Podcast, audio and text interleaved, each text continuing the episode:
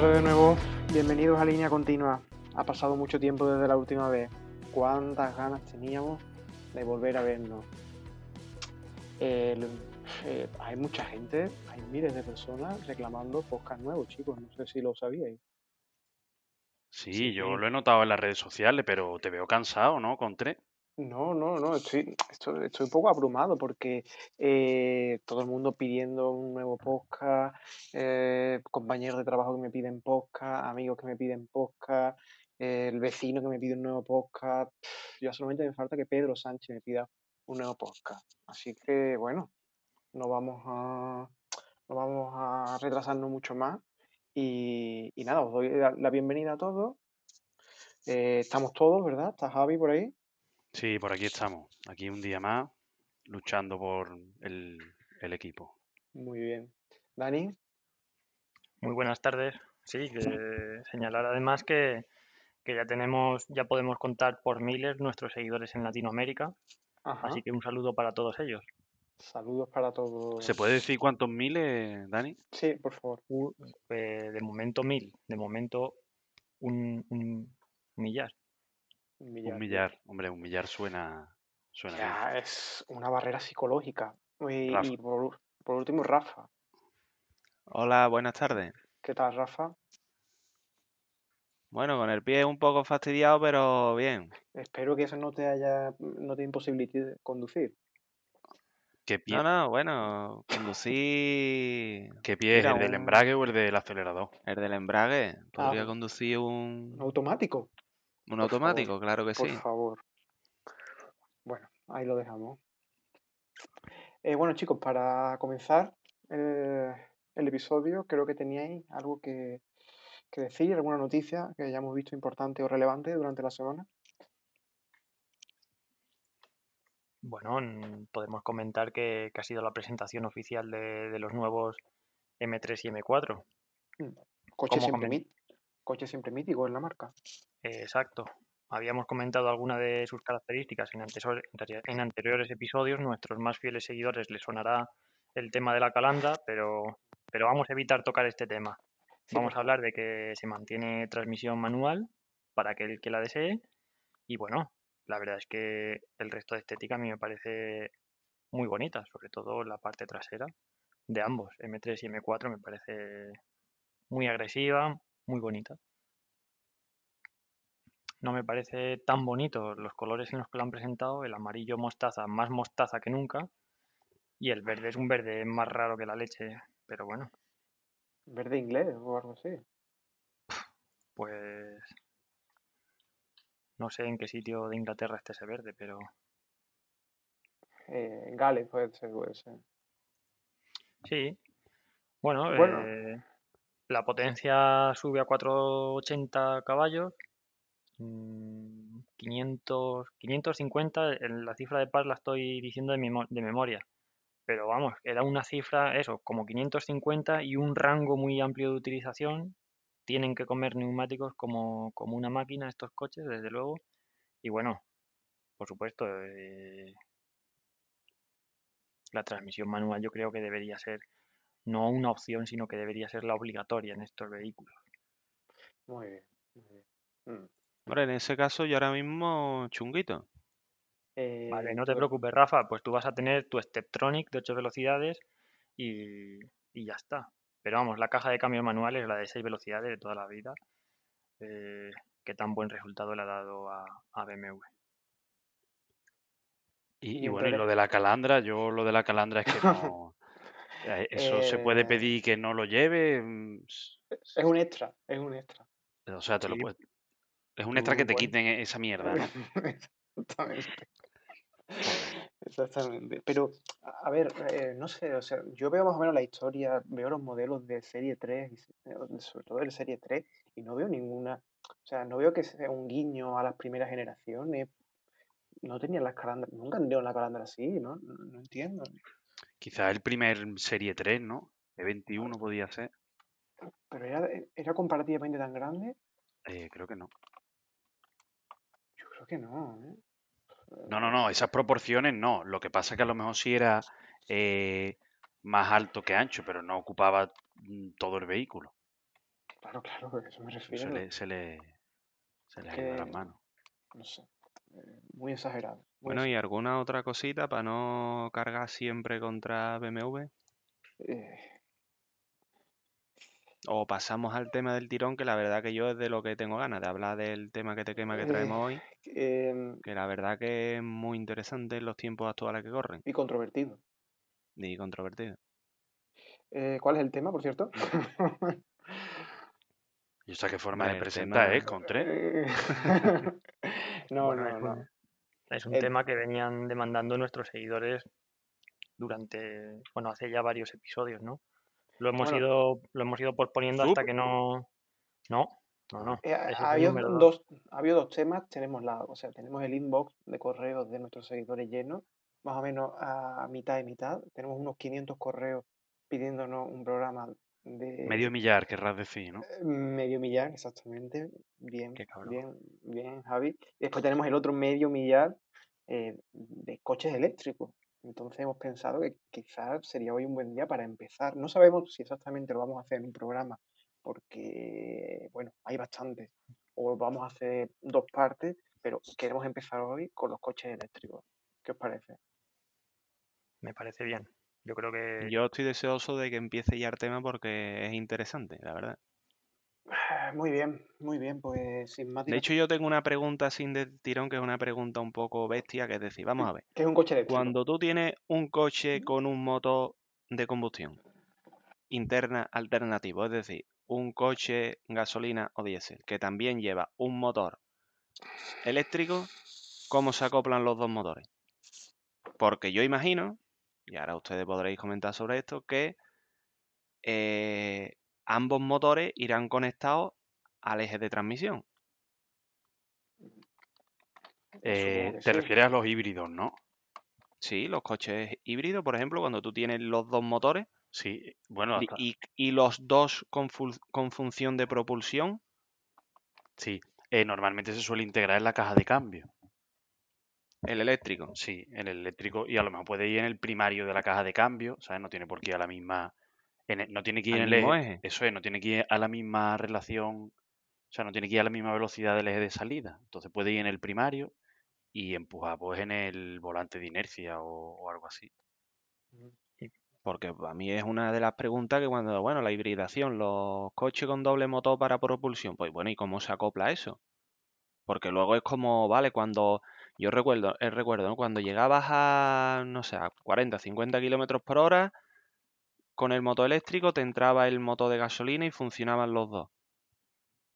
Eso lo escuché yo alguna vez. Bueno, ¿y cómo se acoplan esos dos? Para que vayan los dos girando. A, a ver, el motor de, el motor de mm, eléctrico eh, entiendo que puede ir siempre girando, o sea, siempre va acoplado, no tendrías que embragarlo y desembragarlo.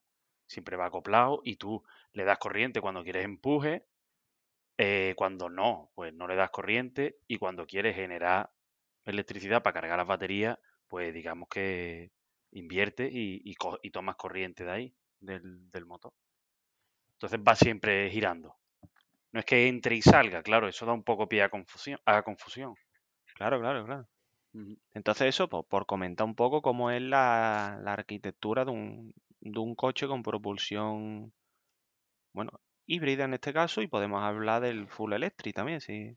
Sí, aquí cambia también un, un poco en el caso de los de los coches que tienen doble motor eléctrico, digamos uno por eje y además el motor de combustión. No sé si creo que había alguno por ahí. Que en ese caso sí que van conectados directamente a, a las ruedas, no en la transmisión, aunque no es lo habitual. Si no, bueno, los superdeportivos, ¿no? Que tienen ahora Eh, eh, no sé cuántos motores recurren a ese, a esa, a Sí. esa variante, a acoplar los motores Sí. directamente en la rueda. Sí, Bueno, hasta- eh, Hasta el Honda colocar cuatro motores. el Honda NSX creo que lleva cuatro, ¿no? Puede ser, el nuevo. Claro, pero esos son motores directamente conectados a la rueda. Hmm. Sí, bueno, a lo O sea, es, mejor. el- es el último paso, digamos, va al palier directamente. Sí, Exacto. y, y simplificas también el sistema de, de- de aprovechamiento de, de energía por frenado. Sí, o incluso sin palier, mm, Rafa. O sea, puedes poner un motor en el buje Sí, de la rueda y, y que aplique ahí directamente sin tener un palier ni un diferencial. hay bastante Eh, combinaciones, sí, es eh, bastante interesante. según Sí, sí. Eso merecería un, merecería un programa solamente para el tipo de propulsión de coches eléctricos. Podemos hablar también de, del- de los eléctricos puros, ¿no? Sí, claro. O sea, yo lo que quizás por, por enfocar un poco, porque hemos empezado con una pregunta que, que está muy bien hecha, pero por, por enfocar un poco el tiro eh, y empezar por algún sitio, mm, mm, podemos empezar por lo que es el, el movimiento de la electrificación, ¿no? Cómo, mm, cómo ha venido, cómo ha venido esto, ¿no? Como, yo creo que todos sabemos, la, electrificación creo que ha venido sobre todo por una parte por necesidades medioambientales, eh, reducir consumo y a la vez, pues, que en ello muchas empresas pues han visto en el, el marketing para poder vender esos vehículos eléctricos, ¿no? Y, y- creo que a día de hoy, pues, cada vez los, nos, nos están metiendo más y ya viene, pues, casi por parte de los gobiernos, ¿no? Que, que, bueno, que, que financian eh, eh, la compra de vehículos eléctricos y que promueven la, la, compra de vehículos eléctricos y, y no sé si, si, si deberían ser los gobiernos, ¿no? Los que los encargados de, de tomar papel en, en este sentido, porque como veré, iremos viendo a lo largo del podcast, tampoco sé yo si lo eléctrico es la solución última a los problemas de movilidad que tiene, que tiene el mundo ahora mismo. No sé cómo, cómo, Bueno, cómo ahora, mi- ahora mismo está promocionado, ¿no? Es como un vehículo en promoción y un vehículo que está casi subvencionado exactamente, me por el rollo ecologista. Me. También habrá que ver y será tema de debate si es verdad que ese vehículo es más ecologista que uno con un motor de combustión.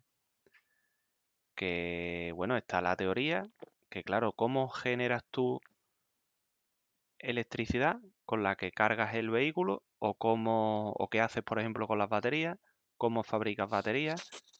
A lo mejor todo ese proceso ¿Y cómo las reciclas? mm, claro, llega a ser más contaminante que... No, a ver, en cuanto, en cuanto a handicaps de este tipo de motorizaciones, desde luego que daría para cinco episodios. Eh, yo creo que tenemos que centrarnos en, su hábitat natural, ¿no? Eh, En, el hábitat natural en el que son insuperables, ¿no? Por eficiencia, por, una serie de, razones obvias, que es el, es la ciudad, ¿no? El tráfico urbano, eh, yo creo que aquí es, son imbatibles, ¿no? Mm, grandes ahorros, cumplen con todas las normativas medioambientales, nos van a permitir desplazarnos y aparcar en, cualqui- en casi cualquier zona, no tener restricciones de, de movilidad ni de accesos a ninguna zona.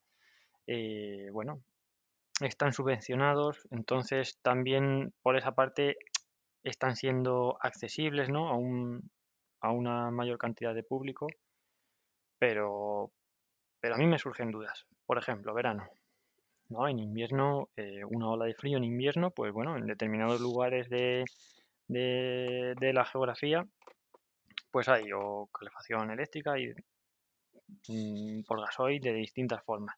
Pero en invierno, si la climatización es por aire acondicionado, y de hecho está demostrado ¿no? que los mayores picos de energía se producen en verano en las olas de calor, ¿qué pasa cuando todo el mundo tengamos un coche eléctrico?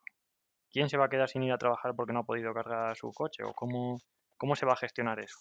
¿O en una operación salida el 31 de julio cuando todo el mundo se va de vacaciones? Eh, las gasolineras, por así llamarlo, tendrán, podrán suministrar a todos estos vehículos. Sí, o, cualquier día a, la, entre las, a las 7 de la tarde, cuando todo el mundo llegue a trabajar a su, a su casa y, le dé por enchufar el, el coche eléctrico, ¿no? Hay tenemos capacidad porque, por ejemplo, no sé vosotros, pero yo aquí en verano, cuando días de pico de calor, pones el aire acondicionado y se nota que, que no hay potencia en la, en la red. O sea, no sé, no sé cuándo, si esto se globaliza de alguna forma, no sé si estamos preparados, no sé si el sistema, la red eléctrica está preparado, preparada realmente para, para un consumo global de coches eléctricos. Y luego, como somos nosotros, ¿sabes? Nosotros, vamos a ver, eh, ¿qué pasó en el inicio de la pandemia del COVID? Que nos volvimos locos a comprar papel higiénico, somos así. Eh, pues, ¿qué va a pasar cuando sea una operación salida? Nadie va a querer seguir con el coche eléctrico mm, con una autonomía corta, va a querer salir lleno. Todo el mundo vamos a llenar, sabiendo además que es el punto débil de ese coche, ¿no? Quizás la autonomía si vamos a hacer un viaje largo, vamos a querer cargar a tope y vamos a preparar unos colapsos en estos puntos de recarga pues bastante importantes. Yo creo que un poco como introducía el tema, Rafa, es la pregunta que tiene todo el mundo, ¿no? ¿Realmente eh, el coche eléctrico tiene todas las ventajas que dicen? ¿Realmente contamina cero? ¿Qué pasa con sus baterías cuando se reciclan? Yo esas preguntas las tiene un poco todo el mundo. Y después otro problema es cómo integrar eso, eh, todo ese volumen de energía dentro de la red eléctrica de cualquier, de cualquier sistema eléctrico, ¿no? Y, y volviendo un poco a lo que decía Rafa también, eh, realmente esto es más ecológico, siempre, a veces. Yo creo que te lo intentan vender como que siempre es lo mejor, pero no siempre es lo mejor. Por ejemplo, evidentemente, en un contexto, en un contexto urbano, es donde puedes sacar todas las ventajas, pero fuera de este, eh, realmente son todo desventajas. ¿Y, y, de, dónde proviene esa energía? Pues yo qué sé, por ejemplo, el sistema eléctrico español en torno a un 20% es nuclear, un 15% seguimos quemando combustibles fósiles, eh, por ahí también anda gas y entonces a lo mejor eh, las energías renovables presentan menos de la mitad. O sea, están moviendo el punto donde contamina de una ciudad eh, a una central térmica que se supone que está controlado y demás. Fuera de una ciudad, pues realmente en una autovía tiene poco sentido mover la contaminación de sitio. Claro, eh, yo por ejemplo, a nivel ciudad, me imaginando por ejemplo Madrid o cualquier ciudad grande, ¿no? Claro, tú imagínate, ahí tienes vehículos eléctricos, por ejemplo, entonces la ciudad va a estar más limpia en teoría, porque claro, tú tienes un montón de vehículos circulando por el núcleo urbano, emitiendo unos gases con CO2, con NOx, con lo que sea, y ahora no lo vas a tener. Pero, por otra parte, el rollo de las pegatinas de coches eco y las categorías de emisiones que ahora tienen los coches. es un atraco. Vamos a ver. Eh, resulta que te llegan las grandes marcas con sus grandes berlinas y dicen, bueno, pues yo cojo y, y por ejemplo hago un Serie 7 o una gran berlina con un motor, eh, no sé, un 3000 de 350 caballos, pero le pongo la microhibridación esta, ¿no? Un, un pequeño motorcito eléctrico ahí para la bomba de aire acondicionado y ya el coche es eco. Y ya con ese coche que emite no sé cuántos millones de partículas de NOx, ya puedo entrar en Madrid. Oye, mm, mm, estamos mezclando el concepto eléctrico y estamos ahí con enmascarando cualquier motorcito eléctrico con que ya el coche no es contaminante. Oye, un motor eléctrico lo llevas en, en el elevaluna mm. y no por eso es que el coche no sea contaminante. Al final yo creo que es lo que decía yo al principio, nos quieren, quieren sobre todo poner la idea de eléctrico igual a verde, igual a no contaminante, vaya donde vaya y vaya donde va, cómo vaya montado y, yo creo que la realidad dista mucho de ser eso, pero, pero al final es, lo que yo decía, al final los gobiernos han tomado partido eh, y, todos te, y te ves constantemente eh, anunciándonos lo del coche eléctrico, el coche eléctrico por aquí, el coche eléctrico por allá, como si fuese la solución definitiva y nada más lejos de la realidad. ¿eh? Pues yo creo que tiene su utilidad en, en, como, como, ha dicho Dani, en, unas situaciones específicas, pero que después no está. Y porque lo veamos así, por dar, por, dar algunos datos, si me permitís, eh, una, las baterías actuales de los coches eléctricos, y ya me voy ahí a, a un poco ya a números, ¿vale? Eh, y me voy en concreto a unos números para que todos los tengamos y nos hagamos una idea un poco más visual de lo que son los coches eléctricos a día de hoy, ¿vale? El gran problema de los coches eléctricos es la densidad energética, o sea, cuántos vatios eh, por kilogramo, por kilogramo pueden, son capaces, de almacenar, ¿vale? Y lo que yo me he encontrado buscando y rebuscando es que mm, a día de hoy los coches eléctricos están en un entorno de entre 140 y 170 vatios hora por kilogramo, ¿vale?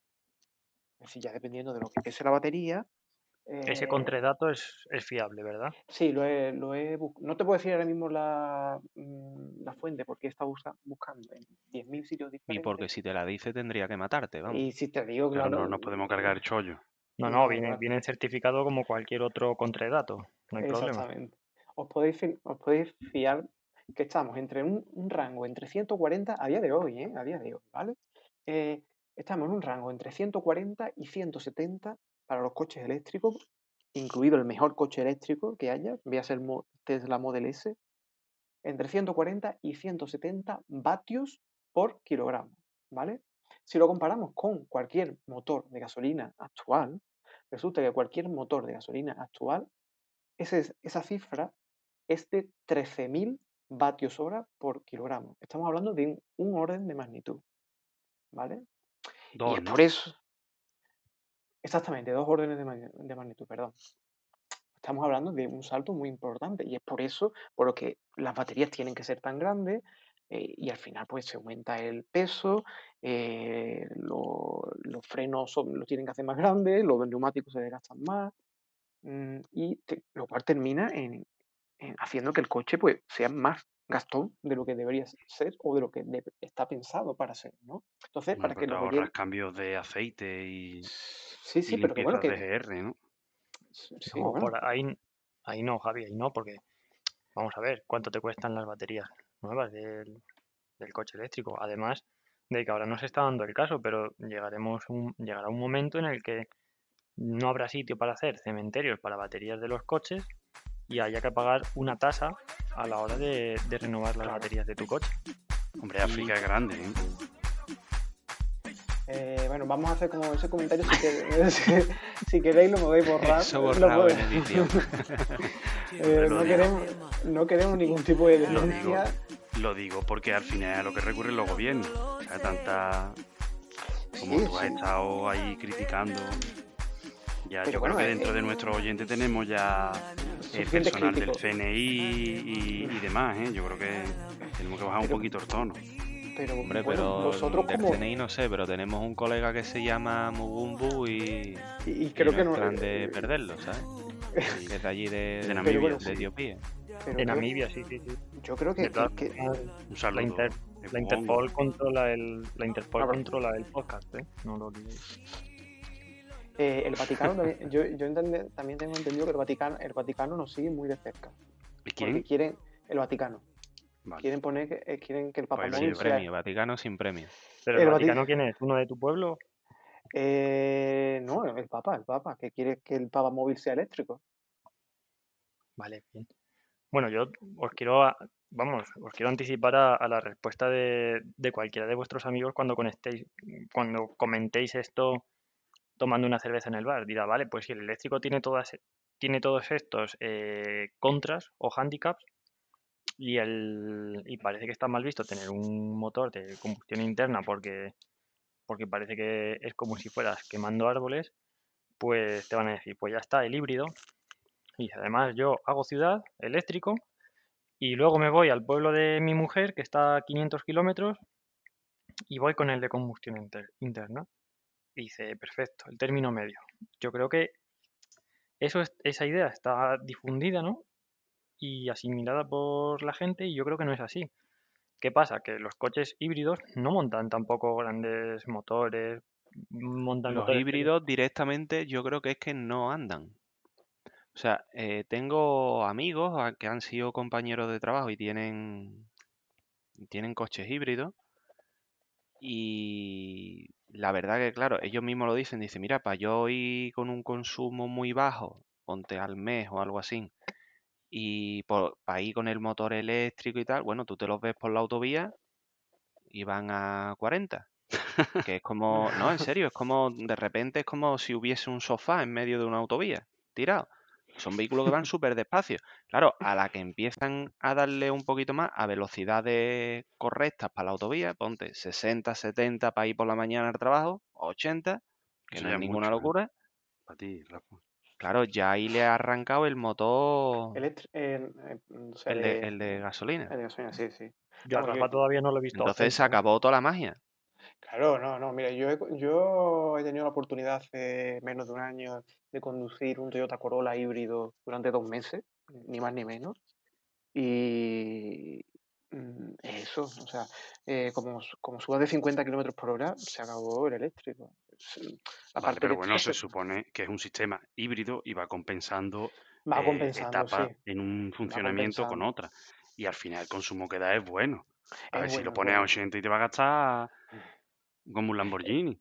No, no, no, no. Pero que, que no, que no se piense que la- nuestros oyentes que vais siempre en modo eléctrico, que el modo eléctrico no dura mucho. O sea, el modo ele- 100% eléctrico es hasta 30 y- o 40. O sea, mm, a partir de ahí ya va o bien Sí, alternando o bien con gasolina sola si ya te pones a 120. sí, sí, Vale, pero ¿y qué bueno, en, una, en, una, en un viaje de 10 kilómetros por una ciudad, pues irá cargando, recargando eh, y funcionando un poco combinando las dos cosas. Exactamente, exactamente. Que no Vale, estoy diciendo cuando, que sea malo, sino que, que, que cómo funciona. y cuando vas al pueblo de tu novia, por ejemplo, los 500 kilómetros que hablábamos, eh, son motores de combustión interna, porque vas a ir utilizando el de combustión interna. Son motores gastones, no son motores económicos precisamente. Entonces, eh, ahí veo una incongruencia en el, en el concepto, porque se, se denominan coches para todo y ahí, por ejemplo, no. Y de lo, una, mm, cambiando un poco, ¿qué opináis de, lo- de los coches deportivos eléctricos? De los coches que dan ya altas prestaciones, pero tienen únicamente motor eléctrico, no híbrido, sino no Puede totalmente ser el de Rally que ha probado el Ken Block. Sí, por ejemplo. O bueno, se habla mucho ahora, por ejemplo, de Tesla, ¿no? Que son vehículos de bastantes prestaciones y son totalmente eléctricos y presumen de bastante autonomía también.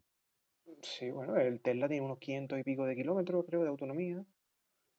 Bueno, eh, yo, de verdad, yo, yo- Yo, incluso ma- más, me da igual el, el que hagan competición con coches eléctricos, porque mira, a fin de cuentas, un moto eléctrico por su bueno, por su propia definición, el, digamos, la aceleración es muy alta, es mucho más alta y vas a conseguir mucha más aceleración en un motor eléctrico que en un motor de, de combustión. Es decir, ¿qué prestaciones vas a tener? El problema no son las prestaciones. Es decir, dale pipa al moto eléctrico, montalo y arte tus competiciones de moto eléctrico. Eso no me parece mal. Todo lo contrario, oye, ¿por qué no? Tú puedes hacer tu, tu Fórmula 1 y tu Fórmula 1 eléctrica. Pues, ah, pues se hace, da igual. O sea, no me importa. El rollo eléctrico, el, para mí lo chocante es enmascarar con un motorcito eléctrico, que ya te digo, alguno que se ponga un poco quisquilloso dirá, pues mira, mi coche eh, tiene 20 años, pero tiene unos motores eléctricos en los elevalunas. Venga, pues ya es un híbrido y quiero la pegatina eco, ¿no? Porque como tiene un motor eléctrico en la elevaluna, es decir, decir mm, meto un coche en la ciudad porque tiene un motorcito eléctrico de mierda y no sé qué, y ya el coche no contamina, eso es mentira. El coche es tan contaminante como otro o más. Entonces, eh, competiciones eléctricas, por mí, adelante, ¿por qué no? De hecho, puede ser bastante interesante. sí, yo creo, yo creo que no nos va a quedar más remedio. Creo que por necesidad o por imposición, los coches terminarán siendo eléctricos, incluyendo los deportivos, los superdeportivos y los hiperdeportivos. Eso creo que tenemos que darlo ya por sentado, nos guste o no. Al final, mm, bueno, yo era de los escépticos, ¿no? Eh, que, que pensaba que, bueno, que se iba a perder ahí el purismo. Pero bueno, al final yo veo un Porsche Taycan y, y estoy, lo he visto en la, en, la calle y, veo los números y veo vídeos y, bueno, pues, pues no me disgusta, sinceramente. A lo mejor estoy diciendo una barbaridad, pero, yo creo que o nos adaptamos o, no va a haber otro remedio. Ese, es mi punto de vista, ¿eh? Y mira que, ya- he empezado diciendo que tienen, que la densidad de, de energía que tienen es ridícula en comparación con un coche de, de, de gasolina, pero es que mm, no va a haber alternativa. Bueno, pues si querréis, vamos cerrando, dejando esa reflexión, ¿no? En el aire. Como queráis, yo tengo muchos más datos que decir, ¿eh? podemos continuar en el próximo capítulo porque la verdad es que el tema, y yo creo que merece irse a los datos y irse a los números, que al final es lo que da valor a, a todo lo que podamos contar, porque podemos dar nuestra opinión, pero al final los números están ahí. Mm. Yo sí, yo os invito a, a la parte 2, donde hablaremos, ya, ya hemos contado más o menos cómo la, la diferencia en densidad de energía a la hora de, circular, pero ahora nos queda todavía eh, cómo se fabrica un coche eléctrico, qué energía necesita y qué emisiones tiene y en comparación con un coche de gasolina. Y eso, si os parece, lo podemos ver en el siguiente episodio. En el siguiente episodio, claro que sí. Sí, por supuesto, y también invitamos a nuestros oyentes, a los que puedan, a los que puedan, tengan un coche híbrido eléctrico, que nos cuenten sus propias experiencias y, y nada, para tener ese input y comentarlo en el próximo episodio. Pues muy bien. Pues Pues nada nada, más, yo por mi parte saludar, saludar a nuestros oyentes, en especial, mira, a nuestros oyentes de Latinoamérica, en especial a mi amigo Leo, a nuestros oyentes de, la vieja Europa, ¿no? A- sobre todo a la gente que para por Suiza. Y bueno, a- también a, a los subsaharianos, a, a nuestro amigo Mugumbu, hombre. eh, Saludos cordiales. están siendo mayoría, ¿eh? últimamente las dos subsaha- subsaharianas, quiero decirlo. Pues nada, chicos. Pues nada, nos saludo y vemos, en el próximo. Nos vemos en el próximo episodio. Sed buenos. Adiós, adiós. Venga, buenas tardes, cuidad vuestras máquinas.